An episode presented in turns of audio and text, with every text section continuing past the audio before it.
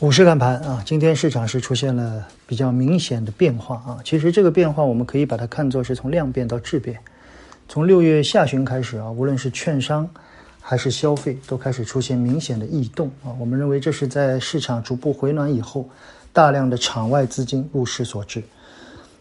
高位的新能源也很强啊，但是从赚钱效应来看，其实最近的一周消费的赚钱效应会更好啊。当然有人说，边老师，那汽车股也涨得很好啊，但汽车股的这种。高位不胜寒，让很多增量资金是不敢碰。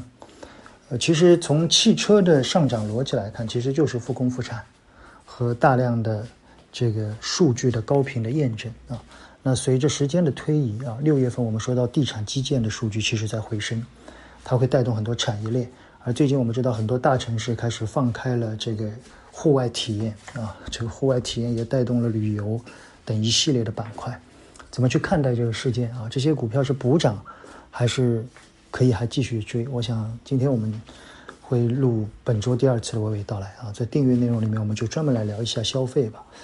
呃，同时我想研报点击我们来做两期消费吧，我也看看卖方在这个位置到底怎么去看啊，大家也可以看看它的逻辑。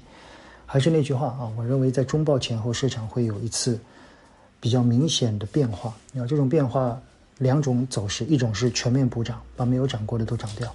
那我看了一下，大概补涨的需求至少要十五到二十个点。